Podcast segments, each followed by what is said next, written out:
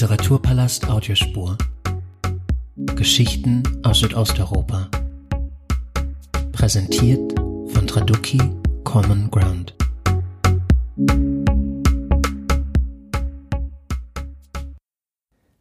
Begrüße Sie ganz herzlich zu diesem Audioformat. Mein heutiger Gast ist Petja Lund, Verlegerin des Berliner Ether Verlags, in dem Literatur aus Bulgarien und den ex-jugoslawischen Ländern erscheint. Mit ihr möchte ich mich über die Freuden, aber auch die Herausforderungen des Verlegens südosteuropäischer Literatur unterhalten. Liebe Petja, ich freue mich sehr und sende wolkenverhangene Grüße von Wien nach Berlin. Hallo. Hallo, guten Morgen. Zunächst einige biografische Angaben zu meinem heutigen Gast. Petja Lund wurde 1983 in Bulgarien geboren, absolvierte ihr Abitur am Deutschen Gymnasium in Sofia und studierte Theater, Film und Fernsehwissenschaft in Köln. Sie ist freiberufliche Übersetzerin, organisiert kulturelle Veranstaltungen mit Bezug auf Bulgarien und Osteuropa und gründete im Jahr 2016 den in Berlin ansässigen ETA Verlag. Der Verlag konzentrierte sich zunächst auf zeitgenössische Literatur aus Bulgarien, veröffentlicht mittlerweile aber auch Texte aus dem ex-jugoslawischen Raum. Zu den AutorInnen des Verlags zählen unter anderem Georgi Gospodinov, Sascha Ilic, Leila Kalamujic und Tanja Stupa Trifunovic. Dies natürlich nur eine kleine Auswahl. 2020 wurde der Roman Die Sanftmütigen des bulgarischen Autors Angel Igov mit dem Internationalen Literaturpreis Haus der Kulturen der Welt ausgezeichnet. Das Buch, ins Deutsche übertragen von Andreas Tretner, war zudem für den Übersetzerinnenpreis der Leipziger Buchmesse nominiert. 2021 wurde der Ether Verlag mit dem Deutschen Verlagspreis prämiert.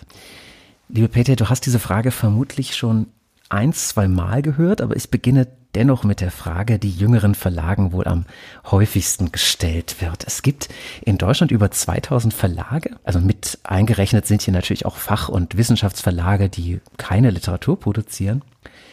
Das ist natürlich eine ganze Menge und man sollte meinen, dass damit eigentlich schon sehr viele Themen, auch regionale Schwerpunkte abgedeckt sein sollten. Wie kam es dennoch zu dem Wunsch, einen neuen, einen eigenen Verlag zu gründen?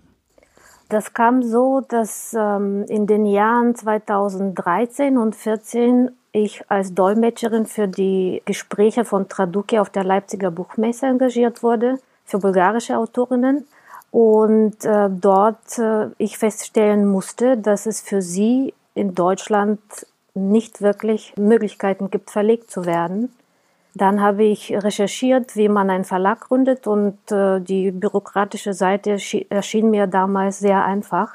Ich ahnte gar nicht, was danach auf mich zurollt und habe das äh, entschieden und einfach gemacht, ohne jene Vorstellung zu haben, was das tatsächlich bedeutet. Okay, dann ähm, das, meistens ist es ja so, dass bei Neugründungen von Verlagen, die Mitarbeiter bzw. die Verleger davor schon teilweise ja viele Jahre bei anderen Verlagen waren und eben enge Kontakte im Verlagswesen zu Agenturen, Buchhändlerinnen, zur Presse haben, dann war das bei dir ja ganz anders. Ja, tatsächlich. Ich kannte weder Buchhändler, noch äh, wusste ich, wie man Pressearbeit macht, noch wusste ich, wie man Metadaten erstellt oder irgendwelche Dateien irgendwo hochlädt. Also ich habe äh, wirklich von null, sagen wir vielleicht von Minus angefangen. Ja. Und das alles mit relativ viel Fleiß und, äh, und durchgesetzt und gelernt einfach. Und wo, wo hast du da genau angefangen? Also war, was war das Erste, das äh, das, das, das, Na, das erste war ja eben die Gründung, mhm. die ich, also ich habe ein Gewerbe angemeldet, den Verlagsname mir ausgedacht, dann dazugehörige Logo und äh, alle Einzelheiten, die man dann so braucht, also Kontoverbindung und so weiter. Und habe dann angefangen zu überlegen, welche Bücher jetzt äh, verlegt werden könnten und sollten und dann gleichzeitig damit angefangen zu recherchieren, wie man dann zu den Buch Handlungen kommt. Und da kam die erste ganz, ganz dicke Wand, die da vor mir stand. Und äh, das hat tatsächlich ganz lange gedauert, bis äh, überhaupt irgendein Buch in einer Buchhandlung zu sehen war. Wieso war das so kompliziert? Also was, was äh Weil das durchaus so, so ist, denke ich mal, dass wenn man nicht bekannt ist, der Verlag total neu gegründet ist, ist das Risiko für die BuchhändlerInnen schon relativ hoch. Ich habe auch noch dazu, um das noch komplizierter zu machen, mit Lyrik angefangen mhm. aus Bulgarien. Und zwar auch noch äh, zweisprachige Ausgaben, also extrem spezielle Bücher, die jetzt nicht wirklich für die Masse gedacht waren, sind sie ja bis heute auch nicht. Und das hat es äh, auf beiden Seiten dieser Beziehung mit dem Buchhandel, glaube ich, sehr kompliziert gemacht. Aber jetzt, jetzt sind die Verbindungen hoffentlich besser. Ja, ich äh, würde jetzt mal wagen zu behaupten, dass Romane und Kurzerzählungen sich dann doch besser verkaufen mhm. als äh, zweisprachige Lyrik aus Bulgarien. Ja, ich habe es tatsächlich, erlebe es immer wieder, dass in vielen Buchhandlungen, äh, dass man da gar keine Lyrik findet. Also von übersetzter Lyrik mal abgesehen, das ist wahrscheinlich noch schwieriger. Ja, das ist nah an unmöglich einfach. Auch selbst mit großen Namen wie Georgi Gospodinov, der wirklich mittlerweile, würde ich jetzt behaupten, weltweit bekannt mhm. ist als Name. Selbst sein Lyrikband äh, läuft wirklich schwer. Mhm. Und dann hast du das, aber hattest du dann so ein Team? Also hast du dich, hast du dich verbündet mit, mit anderen, um den, äh, um den Verlag aufzuziehen? Oder war das wirklich, ging das vor allem von dir selbst aus? Also warst du da ganz allein auf weiter Flur? Die ganze Managementaufgaben, da bin ich ganz alleine.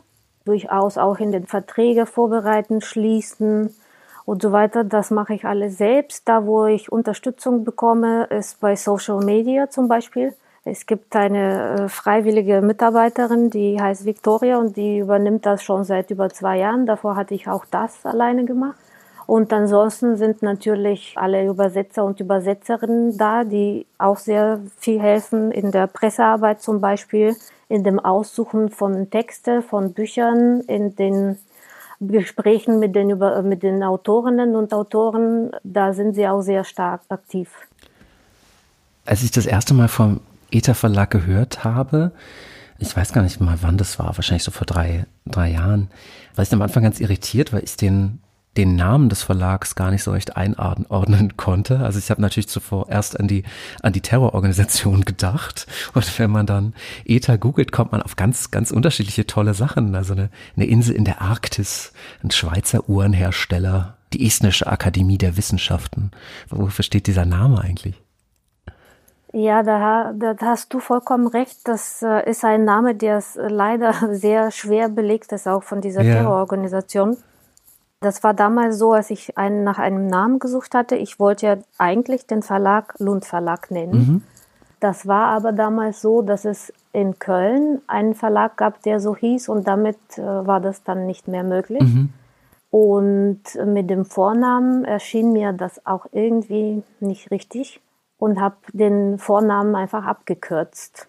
Und dann auch recherchiert, was gibt es sonst noch für Ether-Sachen in der Welt. Und äh, das war kurz danach, äh, nach dieser Terrorgruppe sich aufgelöst hatte. Und ich dachte mir dann, ist vielleicht jetzt eine Möglichkeit, den Namen in einer positiven Richtung zu bewegen und zu entwickeln, zumindest in den deutschsprachigen Raum. Dafür auch extra kleinen Buchstaben nur. Ja. Und so kam das.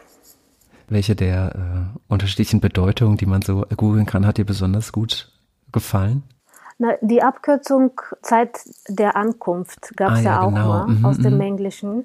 Und das fand ich als äh, Symbol und als Bedeutung schon ganz schön, das miteinander zu verbinden, dass jetzt was Neues ankommen Aha. wird.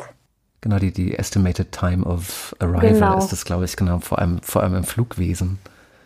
Genau, die Abkürzung gibt es ja auch noch. Mhm. Okay, also der Grundimpuls war vor allem, dass es bulgarische AutorInnen im deutschsprachigen Raum, natürlich nicht nur im deutschsprachigen Raum, in anderen Ländern wird es wahrscheinlich ähnlich sein, Schwierigkeiten haben reinzukommen. Wie erklärst du dir dieses Desinteresse der deutschen Verlage in diesem, auf diesem Gebiet? Es ist äh, vielseitig, es ist kompliziert. Erstmal ist es schwierig, solche unbekannte Namen zu vertreiben rein praktisch gesehen ist es schwierig, mit Menschen Lesungen zu organisieren und äh, Kontakt zu haben mit der Leserschaft, wenn sie gar nicht da anwesend mhm. sind. Das ist ein Problem. Das andere Problem ist natürlich, dass äh, auch nicht so viele Übersetzer und Übersetzerinnen gibt. Das bedeutet, man muss wirklich langfristig planen und äh, normalerweise diese Zeit dann Vorlauf zwei, drei Jahren mhm. sich zu nehmen, ist für die großen Häuser wahrscheinlich etwas zu lang. Ich weiß es nicht so genau. Okay, dann, dann gibt es tatsächlich für Bulgarien gar nicht so viele, die literarische Texte übersetzen? Ich würde jetzt sagen, dass ich persönlich fünf ÜbersetzerInnen kenne, ja. die dann für die Länder Deutschland, Schweiz und Österreich, sagen wir jetzt, zuständig sind, also die dort arbeiten und wirklich qualitativ sehr gute Arbeit leisten. Mhm. Dann ist das wahrscheinlich so eine Angebot- und Nachfragegeschichte, dass das, weil wenig erscheint, wird wenig übersetzt, weil so wenig übersetzt wird, erscheint wenig, also so ein merkwürdiger Kreislauf, der sich da entwickelt. Ja, das ist das eine. Und das andere ist sicherlich, dass die Bücher, die wir produzieren, die kleineren Verlage, auch gar nicht so sichtbar sind in dem Buchhandel. Mhm. Das heißt, selbst wenn es Nachfrage gäbe, wenn man als ganz normaler Leser das alles nicht in einer Buchhandlung findet, dann kommt man natürlich nie spontan auf die Idee, ich mhm. suche jetzt mal einem Auto aus Bulgarien und kaufe mir das spontan. Yeah. Das bedeutet, das hängt damit zusammen, dass wir nicht wirklich sichtbar sind im Handel und äh, drum bleibt unser Kreis auch sehr klein. Ja. Es gibt ja immer wieder Aktionen, gerade in den letzten Jahren. Also ich kriege das auf Social Media immer mit, dass sich auch der Buchhandel irgendwie verstärkt, der jetzt auch für kleine Verlage interessiert. Es gibt Preise, die, die gezielt auf, auf die, die sogenannten Indie-Books zielen. Es gibt diesen Indie-Book Day. Hat sich dadurch so in den letzten Jahren Gibt es da zumindest so eine kleine Ver Verbesserung, die du da sehen kannst? Kann ich ganz schwer einschätzen. Ja. Ich, äh, also ich habe nach wie vor keinen direkten Kontakt zu den Buchhandlungen und war bei so einer Aktion auch nie dabei. Das ist eine Frage, die kann ich nicht wirklich beantworten. Ja. Also generell erhalten Bücher und Autorinnen aus den osteuropäischen Ländern äh, ja nicht die Aufmerksamkeit, die Veröffentlichungen aus Westeuropa oder Nordamerika zuteil wird. Wie steht Bulgarien denn hier eigentlich so im Vergleich da? Ich habe nämlich das Gefühl, dass man von Bulgarien tatsächlich noch weniger hört als von äh, aus den Nachbarländern zum Beispiel, also Rumänien oder Serbien. Also ich habe so das Gefühl, dass tatsächlich Bulgarien da noch mal irgendwie ja weniger präsent ist. Würdest du das auch so sagen? Nein, eigentlich nicht. Wenn ich jetzt vergleiche Bulgarien mit beispielsweise Serbien mhm. oder eben jetzt mal eine ganz große Überraschung, Montenegro. Ja. Äh, gibt es aus Bulgarien dann deutlich mehr, ja. weil es auch uns hier in Berlin gibt und dann gibt es noch Inkpress in der Schweiz. Mhm, genau.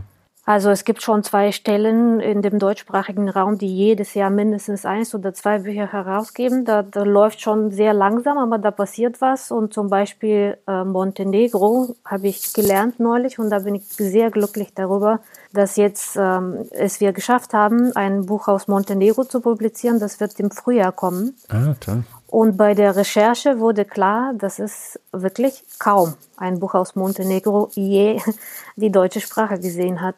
Und in diesem Zusammenhang äh, steht Bulgarien dann doch nicht so schlecht da. Okay.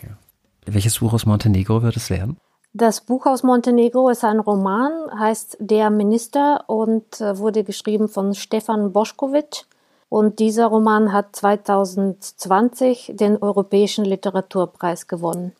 Was für ein Preis ist das eigentlich genau? Ich habe nämlich gesehen, dass du einige Bücher sogar im Verlag äh, oder im Programm hast, die diesen europäischen oder diesen Preis der EU, glaube ich, so heißt er, ne, bekommen genau, haben. das ist der Europäische Literaturpreis. Das ist ein Preis, der jährlich vergeben wird. Und zwar in jedem europäischen Land gibt es eine interne Kommission oder Arbeitsgruppe, die dann für das jeweilige Land die Bücher aussucht, die sie glauben, dass sie den Preis verdient haben. Und am Ende wird entschieden, welche Bücher genau den Preis gewinnen. Die werden dann extra gefördert und das ist auch Voraussetzung, würde ich jetzt nicht sagen, aber es ist ein Pluspunkt immer, wenn man sich bewirbt für Übersetzungsprojekte, die zu Creative Europe gehören, dass man dann solche Bücher hat und wenn man das hat, dann werden die Punkte erhöht. Mhm. Also das ist eine Fördermaßnahme für Übersetzungen in den europäischen Ländern, so dass man Bücher nimmt, die den Preis haben und dafür sorgt, dass die auch über, übersetzt werden. Mhm. Das wäre tatsächlich auch gleich meine nächste Frage, denn Bücher aus Osteuropa entwickeln sich ja sehr, sehr häufig nicht zu Bestsellern, nicht, nicht nur, weil sie in kleinen Verlagen erscheinen, die natürlich nicht das Marketing im Budget haben, das große haben, sondern auch die OsteuropäerInnen in großen Verlagen sind ja selten auf den, auf den Bestsellerlisten. Aber Verlegen kostet natürlich Geld, gerade wenn übersetzt werden muss. Wie schaffst du das trotzdem dabei zu bleiben? Also wie wird da gut gefördert? Gibt es da bestimmte Möglichkeiten, die dir helfen? Ja, ich werde gefördert von Creative Europe, genau, das ich erwähnt hatte als Programm davor. Das läuft über zwei Jahren. Und äh, das Programm übernimmt 60 Prozent von dem Gesamtbudget. Mhm. Den Rest muss der Verlag selbst stemmen, aber das ist auch schon eine enorme Hilfe. Mhm. Gerade weil die Übersetzung und der Druck bezahlt werden und das sind die, die allergrößten Posten ja. normalerweise. Und es ist äh, natürlich wichtig, dass es das gibt und ich bin sehr glücklich, dass ich das äh, machen darf. Und es gibt auch andere Förderstellen, wie zum Beispiel Traduki, die auch einige unserer Bücher, also Übersetzungen gefördert haben. Das ist auch eine ganz gute Möglichkeit bei den Büchern, die sonst nicht gefördert werden können, dass die überhaupt publiziert werden. Äh, es ist schon richtig, dass ganz selten ein Bestseller aus dem südosteuropäischen Land in Deutschland zu finden ist, aber obwohl die Bücher nicht unbedingt Bestseller werden, ist es doch sehr wichtig, dass es die gibt auf Deutsch in Deutschland, Österreich und die Schweiz, weil das auch, glaube ich, eine sehr wichtige Botschaft ist für die jeweiligen Länder, dass es ähm, Autoren und Autorinnen gibt, die wahrgenommen werden, die übersetzt werden und die auch hierher kommen und ihre Bücher präsentieren können. Ich glaube, dass es politisch für diese Länder wichtig ist, dass dieser Austausch überhaupt stattfindet. Gerade bei den weiblichen Autorinnen, glaube ich, ist das umso wichtiger, weil es normalerweise sehr, sehr wenige Autorinnen übersetzt werden in größere Sprachen. Das sind meistens Männer und äh, umso wichtiger ist, dass wir anfangen, mehr Frauen zu übersetzen. Mhm. Das ist auch mein Eindruck. Also natürlich gerade, wenn es so um die Klassiker geht oder ältere Titel, dass man da vor allem Autoren findet und dass das so ein, zum Glück so ein Trend der letzten paar Jahre ist, dass doch verstärkt geguckt wird, die Autorinnen endlich mal zu übersetzen. Ja, das ist bei mir auch ein sehr wichtiges Anliegen, dass immer mehr weibliche Autorinnen äh, übersetzt werden und auch noch, dass es Möglichkeiten gibt für queere Menschen auch verlegt zu werden. Mhm. Wie wichtig ist Deutschland als Literaturraum für bulgarische AutorInnen? Für den gesamten südosteuropäischen Raum ist Deutschland, denke ich, sehr wichtig, nicht nur literarisch, sondern auch politisch. Und es gibt sehr, sehr viele Menschen, die unbedingt ins Deutsche übersetzt und verlegt werden möchten. Das erlebe ich ja täglich. Ich bekomme unglaublich viele E-Mails und Briefe und Bücher zugesandt, die ich nie im Leben fertig lesen kann es ist wirklich für die Menschen in Südosteuropa enorm wichtig und Deutschland hat einen riesigen Einfluss in allen Feldern. Wer schreibt dann da genau? Von wem bekommst du E-Mails? Ich bekomme E-Mails von ganz unterschiedlichen Menschen aus unterschiedlichen Ländern, die nicht nur äh, glauben, dass die verlegt werden sollen, sondern manchmal auch die Förderung haben, äh, die Anforderung haben, dass äh, das einfach gemacht wird, ohne Wenn und Aber. es ist manchmal schon ziemlich äh, unangenehm sogar. Okay sind äh, wirklich komplett unterschiedliche Menschen, wie wir sagen, das ist so eine Anekdote. In Bulgarien sind alle irgendein Beruf und Autor. Okay. Also alle schreiben und alle denken, dass es sehr wichtig ist und es ist total schwierig, äh, damit umzugehen manchmal. Kann, kannst du dann noch weiter ausholen, wie das, wie das, äh, das war mir nicht bewusst, dass man in Bulgarien immer auch noch Autorin oder Autor ist? Es ist auch nicht nur in Bulgarien, das äh, erlebe ich jetzt bei den anderen Ländern immer mehr auch, dass da sich Menschen melden, die haben einen Roman geschrieben, die haben ein Lyrikband geschrieben und wann wird das bitte erscheinen? Mit solchen Fragen wird man dann oft konfrontiert. In Bulgarien ist das, glaube ich, so, weil es schon ein Land ist, das eine sehr alte und äh, reiche Dichtertradition hat. Und zum Beispiel Poesie in Bulgarien eine sehr große Rolle spielt. Da heißen die meisten Straßen, Stadien, Schulen, Universitäten und so weiter werden nach Dichtern benannt. Also wir werden auch als Kinder schon sehr mit Poesie ähm, großgezogen. Mhm. Und das ist dann offensichtlich der Grund, warum viele, viele Leute glauben, dass sie das auch unbedingt machen müssen. Okay, das, das, das wollte ich gerade schon nachfragen, ob, ob äh, nur die Straßen und Plätze nach äh, DichterInnen benannt werden oder ob tatsächlich die Lyrik auch lebt im, im Miteinander oder in Zeitschriften und Publikationen. Die Lyrik lebt, gerade die Klassiker, die leben leider heute ein gefährliches Leben, weil die total falsch benutzt werden von den nationalistischen Parteien und es wird alles in diesem radikalen Kurs gedreht, was eine gefährliche Entwicklung ist. Mhm. Aber diese klassische äh, Lyrik ist immer noch nach wie vor da im Alltag und die wird leider aber die letzten Jahre extrem missbraucht politisch. Also du kriegst ganz viele E-Mails von potenziellen AutorInnen. Wie entscheidest du denn, welche Dinge dann tatsächlich bei dir erscheinen? Über solche E-Mails ist das noch nie vorgekommen und ich würde sagen, das wird auch nie passieren. Es ist Teamwork und zwar machen wir das so, 99 Prozent der Fälle, dass wir mit der jeweiligen Übersetzerin oder mit dem jeweiligen Übersetzer miteinander sprechen.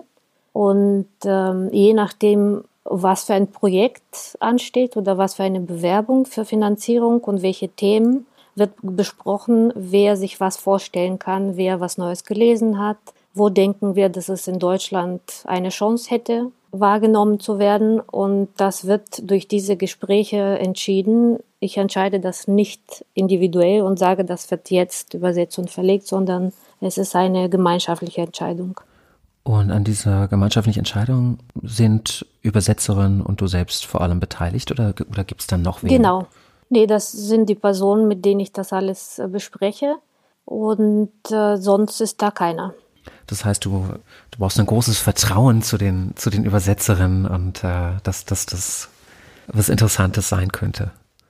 Ja, da vertraue ich sehr. Wenn sie Sachen empfehlen, dann weiß ich, dass es gut ist. Und es ist auch aber so, dass die in der Regel eine Probeübersetzung anfertigen ah, zwischen okay. 10 und 20 mhm. Seiten, sodass ich sehen kann, wie der Text sich anfühlt, ob es mir gefällt oder nicht. Und erst danach wird das Gespräch geführt. Mhm.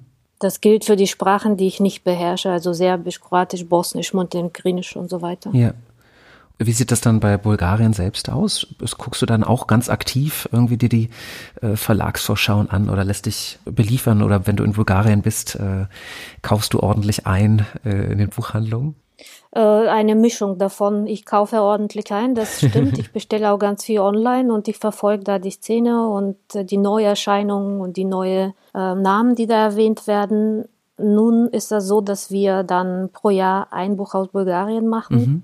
Und es ist relativ lange davor klar, welches das sein wird, wie jetzt zum Beispiel das nächste Buch aus Bulgarien wird im Mai 2022 herausgebracht. Und das wird das erste Buch sein, das ein Autor hat, der nicht mehr am Leben ist. Das ist was ganz Besonderes. Bis jetzt waren alle AutorInnen äh, lebendig und sehr jung zum Teil. Mhm. Und das ist ein äh, klassischer bulgarischer Autor. Er heißt Jordan Raditschkov, der verstorben ist. Das wird das erste Buch sein, was ich verlege mit einem Autor, der nicht mehr lebt.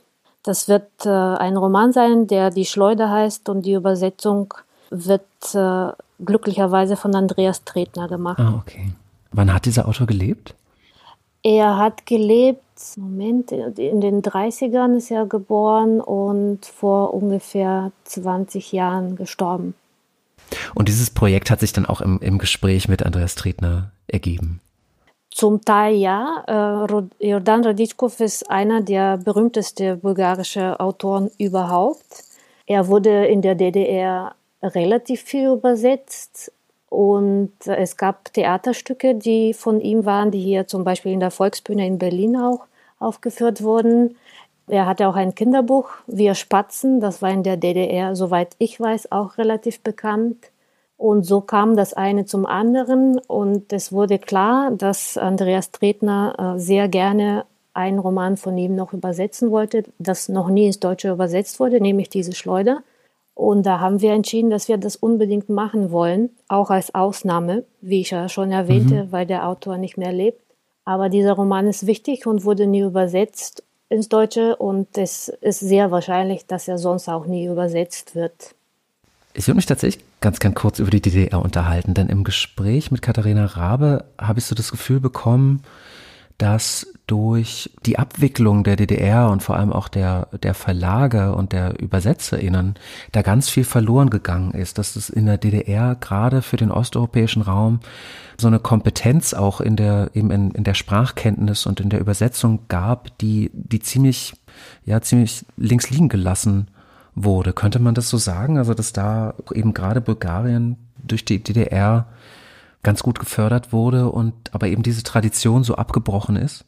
Ja, das kann man durchaus so sagen. Es wurde damals ja nach äh, Quoten übersetzt pro Jahr. Ich kann jetzt nicht sagen genau, wie viel das war, aber es war so. Und dadurch sind sehr, sehr viele Bücher aus Bulgarien übersetzt worden. Das brach dann nach der Wende sofort ab. Mhm. Und seitdem ist es eigentlich nur noch manchmal und zwar auch äh, gar nicht mit einem Verlag, der nur das macht, sondern es war in den Jahren zwischen 90ern und 2010, 15 würde ich sagen, eher sporadisch ab und zu irgendwas und zwar nur eher große Namen. Mhm. So kleinere Namen und Unbekannte wurden überhaupt nicht verlegt in der Zwischenzeit. Und es war auch so, dass ähm, die Ausbildung zum Übersetzen damals auch mehr oder, mehr oder weniger zugewiesen wurde. Mhm was heutzutage nur noch freiwillig passiert. Und das führt dann dazu, dass nicht so viele Menschen das gerne machen. Und noch ein weiteres Problem ist, dass bei den Universitäten in Deutschland insbesondere äh, die Slavistikinstitute deutlich gekürzt wurden und dadurch die Ausbildungsstellen nicht so viel sind und nicht so gut entwickelt. Und das führt dazu, dass es nicht so viele ÜbersetzerInnen ausgebildet werden. Mhm. Ein anderes Problem ist, dass der Beruf wirklich sehr schwierig ist und nicht gut bezahlt, beziehungsweise nicht gut genug, finde ich. Mhm. Und das ist keine Motivation für junge Menschen, damit anzufangen. Ja, ich glaube, das Übersetzen ist generell natürlich nicht gut bezahlt, aber äh, ist, ist es nicht so, dass wenn eine bestimmte Auflage erreicht wird, dann zumindest dahingehend, was noch ein bisschen zumindest mehr abfällt und wenn es ein, ein unbekannteres Buch ist, diese, diese Honorare letztlich irgendwie dann ausfallen? Kann ich das, kann man das so sagen? Normalerweise ist das so, dass es pro Normseite bezahlt wird genau. und sollte ein Buch sich mehr verkaufen mhm. als eine bestimmte Anzahl, was so gut wie nie passiert, ja. dann gibt es auch Beteiligung, die ist aber wirklich auch gering. Also man bräuchte da tatsächlich große Bestseller, um wirklich gut daran verdienen zu können. Und davon sind wir definitiv weit entfernt. Ja. Dieser Klassiker oder dieser schon verstorbene Autor aus Bulgarien ist eine Ausnahme. Sonst ist ja tatsächlich der Fokus bei recht jungen Autoren. Ist das so ein bestimmter Wunsch von dir, gerade hier auch den, den Nachwuchs, den unbekannten Nachwuchs zu fördern und da gezielt dann anzusetzen? Ja, richtig. Das war von, von Anfang an mein Wunsch und mein Ziel, dass junge AutorInnen den Weg hierher finden, dass sie dann kommen können, dass deren Bücher verlegt werden können, dass die, die diesen Austausch erleben können mit dem Publikum und dass die das, was hier passiert ist, auch wieder in deren Heimatländern tragen können und dass überhaupt dieser Austausch und dieser Dialog existiert. Das war mir immer sehr wichtig. Also von Anfang an auch so ein, so ein kulturpolitischer Auftrag, könnte man ja sagen. Ja, das kann man so sagen. Zunächst gab es nur Literatur aus Bulgarien. Dann hat sich der Fokus des Verlags aber auch auf die Nachfolgestaaten Jugoslawiens erweitert. Wie kam es denn dazu, das dann doch, doch zu öffnen? Das kam durch unzählige Teilnahmen an Festivals und Buchmessen und sonstige Sachen, wo es klar wurde, dass die ex-jugoslawischen Länder nicht wirklich viel besser stehen auf dem ja. Büchermarkt. Und glücklicherweise kannte ich ja davor einige Jahre Elvira Veselinovic, die einer der Hauptübersetzerinnen aus dem Raum bei mir ist. Und ich habe dann mit ihr gesprochen, sie war damit einverstanden und so kam es, dass es das Berliner Fenster gab kurz danach. Und dann hat sich der Kreis immer weiter und immer weiter erweitert und jetzt glücklicherweise können wir schon das fünfte Land aus dem Raum begrüßen. Mhm.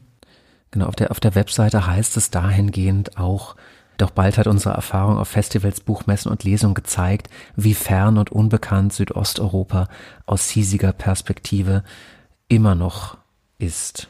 Diese Ferne ist es vor allem ein Unwissen oder du, bekommst du immer wieder mit, dass es da wirklich konkrete Vorbehalte oder Vorannahmen gibt, die sich schwer mit der Realität eigentlich abgleichen lassen? Es ist einerseits Unwissen, andererseits ist es auch Desinteresse und das Dritte ist, dass zum Beispiel jetzt das Land Bulgarien, wenn in der Presse in Deutschland, dann meistens negativ mhm. durch Verbrechen, durch Kriminalität, durch sonstige schlimme Sachen. Und das fand ich irgendwann total unfair, weil es gibt auch gute Sachen, es gibt auch interessante Sachen, über die man berichten kann. Und es gibt auch andere Wege, Menschen eine Kultur oder mehrere Kulturen näher zu bringen, auf eine positive Art. Und das ist, finde ich, durch meine Arbeit durchaus möglich. Ich habe immer wieder so den Eindruck, dass obwohl oder vielleicht gerade weil viele Leserinnen wenig aus Südosteuropa, aber auch aus den anderen osteuropäischen Ländern kennen, die so ein irgendwie sehr, sehr konkretes Bild davon haben, was diese Literatur auszeichnet. Und das ist eigentlich immer Krieg, sehr, sehr schwere Themen. Wie gehst du mit diesen, mit diesem äh, Verständnis um oder mit diesen Vorbehalten? Oder hast du oft damit zu tun? Musst du, musst du oft irgendwie Leute korrigieren?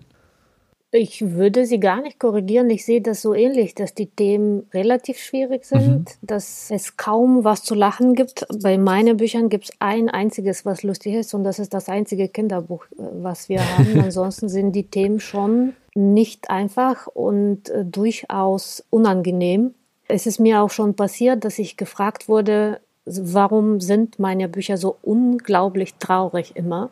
Und die Antwort ist ganz einfach. Auf der gesamten Region auf dem Balkan, sogenannten, gibt es sehr, sehr viele Themen, die passiert sind in den letzten 30 Jahren und in den letzten 100 und noch davor, die sehr schwierig sind und über die muss gesprochen werden, gerade weil es in den Ländern das versteckte und totgeschwiegene Themen sind. Gerade deswegen ist es total wichtig, die ans Licht zu bringen und immer wieder und immer wieder darüber zu sprechen. Wie der Fall zum Beispiel mit den Sanftmütigen ist, mit dem Roman, den wir 2020 herausgebracht haben. Aber ich finde ja, dass gerade die Sanftmütigen ein ganz gutes Beispiel dafür sind, dass das Thema zwar ernst ist, ja, es geht um die, die Jahre, ich glaube 44, 45, oder? In ja, die Machtübernahmezeit, genau. Aber dennoch hat dieser Text ja so einen bestimmten Humor, der sich dann trotzdem reinschleicht. Das ist ja, also ein, ein völlig, als ein völlig tristes Buch, also trist äh, oder trauriges Buch, habe ich jetzt ja gar nicht so wahrgenommen. Ich würde sagen, dass das Thema, was das Buch behandelt, extrem ernst ist und ähm, dass der Text nicht ganz so düster rüberkommt, das freut mich sehr. Dieser Text war wahrscheinlich auch ziemlich wichtig für den Verlag, weil, weil eben gerade die Übersetzung von Andreas Tretner so viel Aufmerksamkeit bekommen hat und eben auch den HKW-Preis erhalten hat. Wie wichtig sind solche Preise für, für, für einen jungen kleinen Verlag? Damals, in, das war im März 2020, kurz bevor Corona ausbrach ja. oder schon in der Zeit, als das alles passiert ist, war das eine unglaublich schöne Entwicklung und eine tolle Möglichkeit. Und äh, dann ist alles zusammengebrochen. Das war für mich ein ganz, ganz schwerer Schlag, weil ich gar nicht damit gerechnet habe. Und wir standen kurz vor der Buchmesse, wir standen da mit einer Nominierung. Es sah alles zum ersten Mal wirklich sehr gut aus. Und dann wurde alles abgesagt. Und die ganze Preisverleihung und alles Mögliche haben wir per Radio verfolgt. Mhm so ein bisschen wie in den Kriegsjahren. Und ähm, das fühlte sich sehr merkwürdig an. Ansonsten war der Preis natürlich schon sehr wichtig, weil das äh, einerseits für den Verlag richtig gut war und andererseits auch für die Verkaufszahlen natürlich.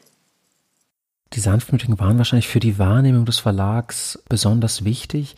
Gibt es äh, darüber hinaus so ein Buch, was dir selbst besonders nahe ist oder wo du so richtig sehr, sehr, sehr, einfach sehr glücklich darüber bist, dass dieses Projekt sich hat umsetzen lassen? Das bin ich ehrlich gesagt über jedes Buch, was ich mache. Die sind alle, die schätze ich alle sehr als Texte und als Menschen, die Menschen, die die geschrieben haben und übersetzt haben. Und es gibt keins, was ich ganz besonders dolle mag und keins, was ich überhaupt nicht leiden kann. Also das sind alles Bücher, die ich unbedingt machen wollte und gemacht habe. Und ich freue mich, dass die alle da sind. Das sind teilweise ja sehr unterschiedliche Bücher. Es sind Romane, Erzählungen, Lyrik gibt's auch. Das verbindende Element ist natürlich der südosteuropäische Raum. Gibt's trotzdem sowas wie eine, ja, eine Gemeinsamkeit zwischen diesen Büchern? Ja, das gibt es durchaus und das ist äh, die Tatsache, dass jedes einzelne dieser Bücher Themen behandelt, die nicht leicht auszusprechen und durchzukauen sind.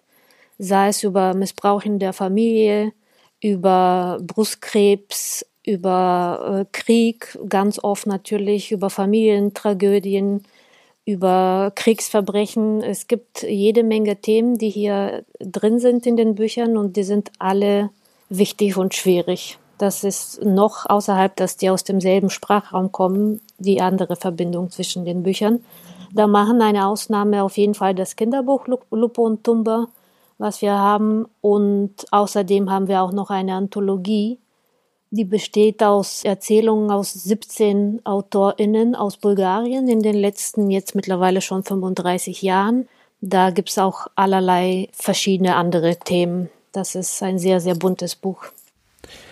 Du verfolgst ja mit dem Programm so eine ganz eigene Linie, eben die Themen, die du gerade benannt hast, verfolgst du auch die Entwicklung der deutschsprachigen, westeuropäischen oder angloamerikanischen Literatur? Also hast du da auch Zeit, äh, mal reinzulesen und vor allem haben diese, haben so Themen oder Trends, und die gibt's ja auf dem Buchmarkt, haben die irgendeinen Einfluss auf deine Arbeit oder ist die ganz los, losgelöst davon? Das verfolge ich am Rande auch mit, aber das hat mit meiner Arbeit überhaupt gar nichts zu tun. Wenn ich privat lese, dann lese ich privat und mein Programm wird mehr und mehr langfristig entschieden und konzipiert, mhm. wie es auch der Fall ist für die nächsten zwei Jahre, also ab 2022 bis 2024. Da ist das Ziel und der Plan, dass da nur äh, Frauen verlegt werden. Mhm. Und das wird äh, lange davor entschieden ich äh, mache das komplett unabhängig von den sonstigen Trends, mhm. die in der Literatur sind. Wie wichtig ist bei den Texten, also entschieden wird gemeinsam mit den ÜbersetzerInnen, wie wichtig ist da die, ähm, der persönliche Kontakt zu den AutorInnen selbst? Hast du da die Möglichkeit? Das ist die, sehr unterschiedlich. Ja? Manchmal äh, gibt es sehr engen Kontakt und ganz oft und mit anderen ist es nur geschäftlich und immer sehr knapp und kurz. Das ist total unterschiedlich. Mhm. Das sind mittlerweile auch 19 Personen. Es werden auch immer mehr und es ist nicht machbar, mit jedem irgendwie stundenlang zu sprechen oder so. Mit manchen geht es per Mail ganz kurz, ganz knapp. Mhm. Mit anderen ist es einfach sehr witzig und sehr herzlich und da gibt es mehr Kontakt. Es ist komplett unterschiedlich. Ja. Es gibt die genannte, die genannten Gemeinsamkeiten, die du benannt hast.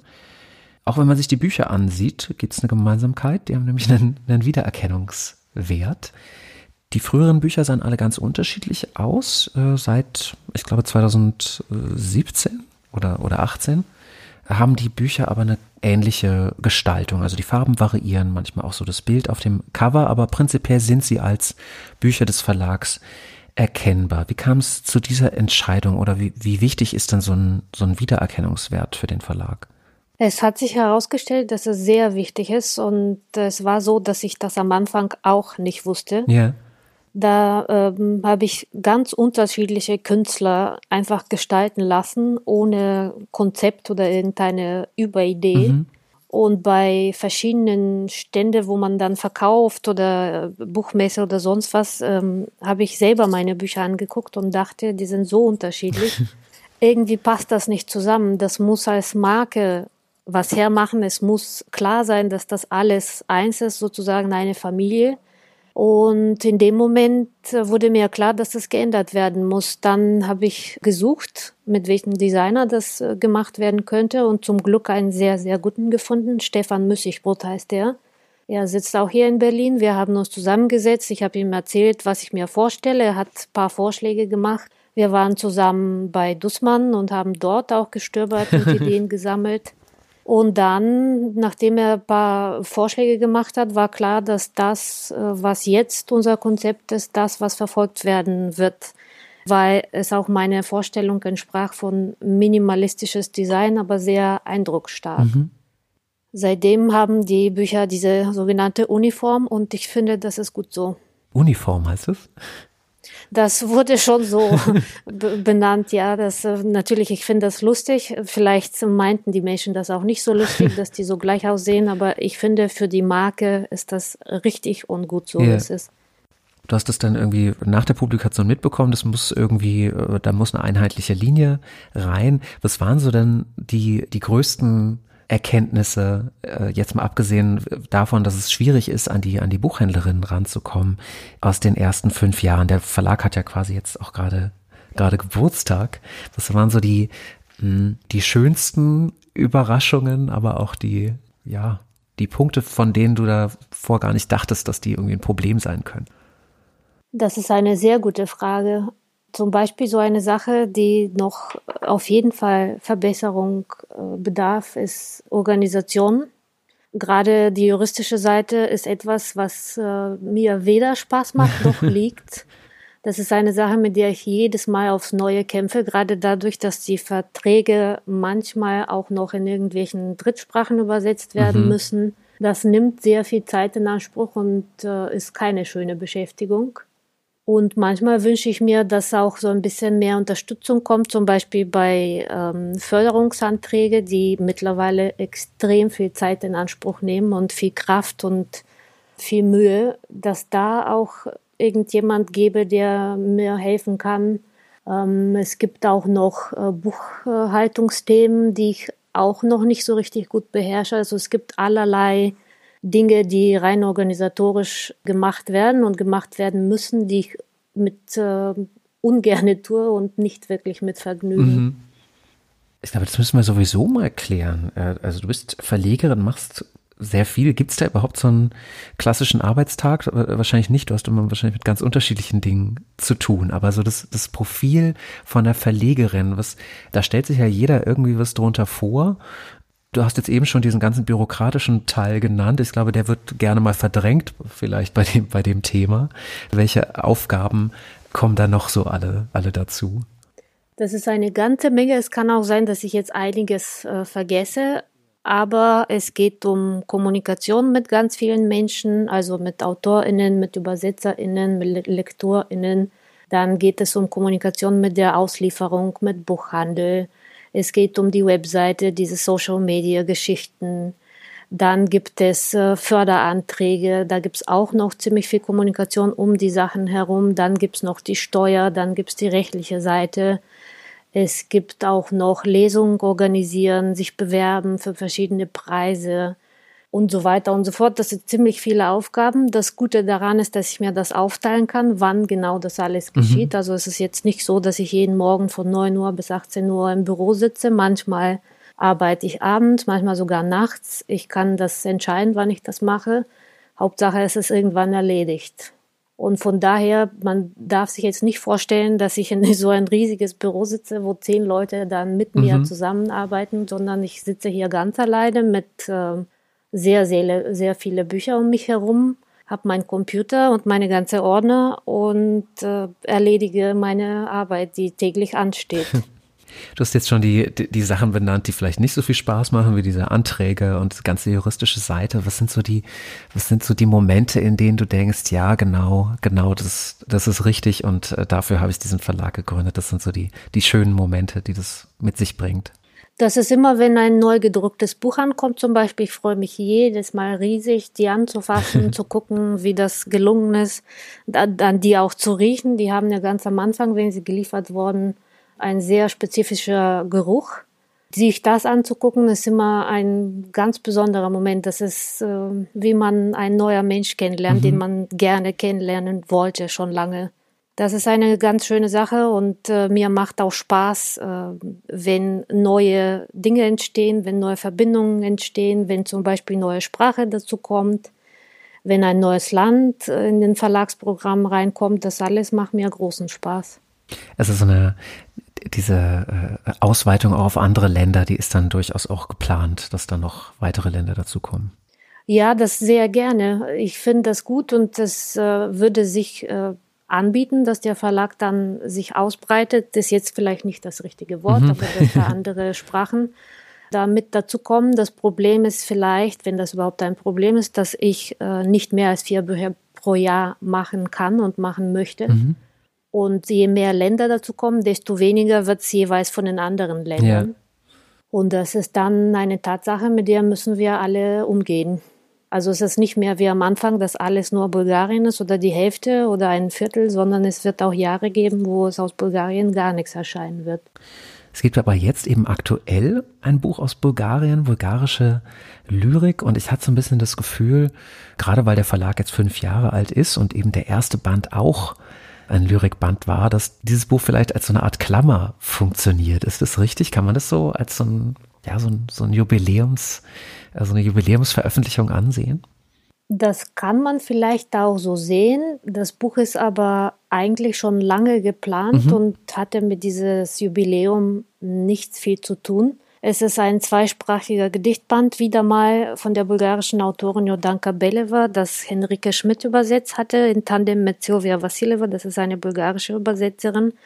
Und das ganz Besondere in diesem Buch ist, dass es von Gabi Bergmann, wie sie selber sagt, äh, visuell übersetzt wurde. Das ist ein Juwel, wirklich wunderschönes Buch. Und als Klammer würde ich das ungerne beschreiben, weil wir in der Planung ein weiteres Buch haben mit denselben Übersetzerinnen und äh, Gestalterin Gabi Bergmann. Das ist, hoffe ich, jetzt äh, einfach ein Buch aus der Reihe Poesie und kein Ende. Mhm. Nein, nein, das als Ende sollst du ja sowieso nicht, äh, wollte ich das jetzt auch nicht bezeichnen. Aber diese, diese innere Gestaltung, wie, wie kann man sich das vorstellen, wenn man jetzt diesen Band noch nicht zur Hand hat? Ja, wie kann man sich das vorstellen? Gute Frage. Also das sind Zeichnungen die Gabi macht äh, nach dem Text, die, sie interpretiert die deutsche Übersetzung visuell. Und das sind Zeichnungen von ihr, die sie dann speziell für dieses Buch gemacht hat. Die findet man da drin und die sind quasi die visuelle Sprache dazu. Und das ist eine sehr, sehr spezielle Sache. Das muss man sich einfach angucken, um das zu verstehen. Ich glaube nicht, dass ich das so gut beschreiben kann. Jedenfalls, das, äh, diese Erfahrung haben wir schon gemacht mit Gabi Bergmann in Lapidarium. Das ist ähm, Gedichtband von Georgi Gospodinov, das wir 2017 herausgebracht haben. Und äh, das ist eine sehr interessante Art, äh, Bücher zu gestalten, denn sie erschließen auch ganz andere Medien und geben die Möglichkeit, dass man die Lyrik woanders interpretieren kann. Und damit meinte ich jetzt, dass man zum Beispiel aus den Bildern eine Ausstellung machen kann oder mehrere, dass daraus auch Filme entstehen können. Das wird mehr oder weniger lebendiger, nennen wir es mal so. Und dann kann die Lyrik auch mit anderen Medien und äh, Formen der, des Ausdrucks kommunizieren. Das ist eine Sache, die sehr, sehr viel mehr Lebendigkeit und, äh, wenn man so will, das äh, gibt der Lyrik so einen modernen Touch. Mhm. Und damit können die Bücher doch deutlich mehr Menschen erreichen, was eigentlich das ursprüngliche Ziel war. Mhm. Es äh, ist ähm, ein sehr guter Weg, noch mehr daraus zu machen, noch mehr Medien anzuschließen und auch auf ganz andere, auf einer ganz anderen Art und Weise Publikum zu erschließen.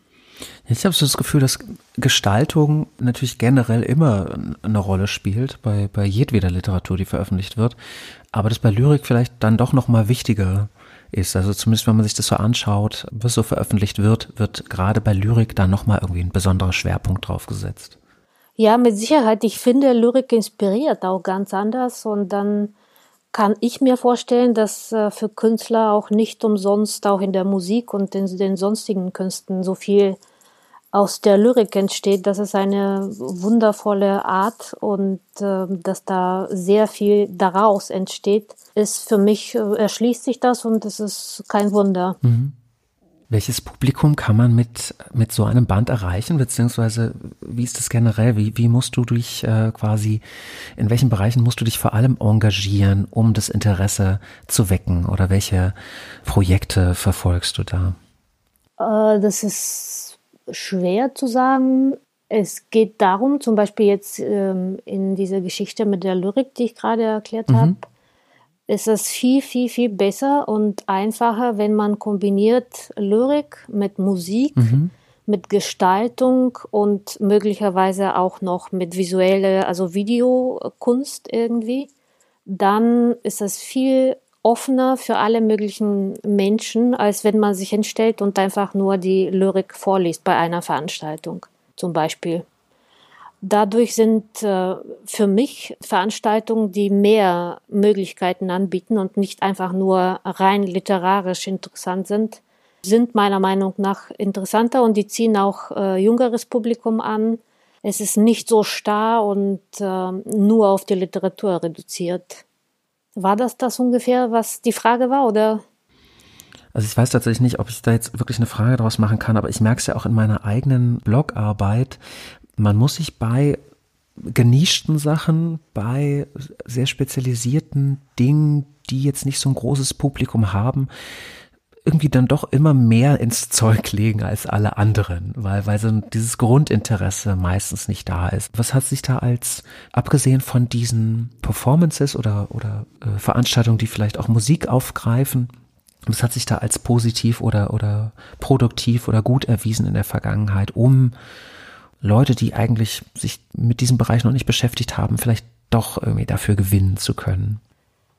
Das ist ganz schwierig äh, an sich, weil wir auch in Berlin sind. Und wenn die Pandemie eines Tages äh, nicht mehr da ist, bin ich mal gespannt, wie sich das weiterentwickelt. Davor war das ja so, dass hier so viele kulturelle Angebote an jeder Ecke ja. und jeden Tag sind, dass es noch viel, viel, viel schwieriger ist, Publikum zu gewinnen, als zum Beispiel jetzt in Bonn. Mhm. Und da mussten wir natürlich äh, kämpfen und Sachen ausdenken lassen, wie zum Beispiel unbedingt mit Musikbegleitung und idealerweise mit SchauspielerInnen, die dann äh, vorlesen oder irgendwas extra machen, auf jeden Fall. Das habe ich in anderen Städten, wie zum Beispiel jetzt Hamburg, Bonn und Köln und wo war ich sonst noch? Ja, Leipzig, Dresden und so weiter. Das war viel, viel einfacher, mhm. weil es dort nicht so viel stattfindet. Die Leute sind neugierig und freuen sich sehr und kommen dann auch. Und in Berlin ist es äh, schwierig, eine Veranstaltung erfolgreich zu machen und viele Leute für sich zu gewinnen, gerade ohne Budget für Marketing und für große Werbung. Mhm. Okay, einfach weil es so ein Überangebot an kulturellen Veranstaltungen gibt, besteht dann immer die Gefahr, da unterzugehen. Aber die Verbindung oder so die Solidarität innerhalb der Verlagsbranche, wie, wie, wie würdest du die einschätzen? Dies, also ich habe immer das Gefühl, dass da alle zumindest oberflächlich betrachtet ganz gut miteinander können und sich gut unterstützen. Ich kenne leider sehr wenige persönlich, weil es auch gerade, als es mit dem Verlag richtig gut und ernst wurde, war die Pandemie da und da gab es auch keine Begegnungsmöglichkeiten mehr. Aber es gibt durchaus manchmal so richtig schöne Signale, die gesendet werden. Zum Beispiel letzte Woche hatte der Verbrecherverlag eins unserer Bücher empfohlen und das fand ich sehr, sehr nett und bin sehr dankbar dafür. Das ist eine großartige Unterstützung, gerade vor Weihnachten. Das hat mich sehr gefreut. Mhm.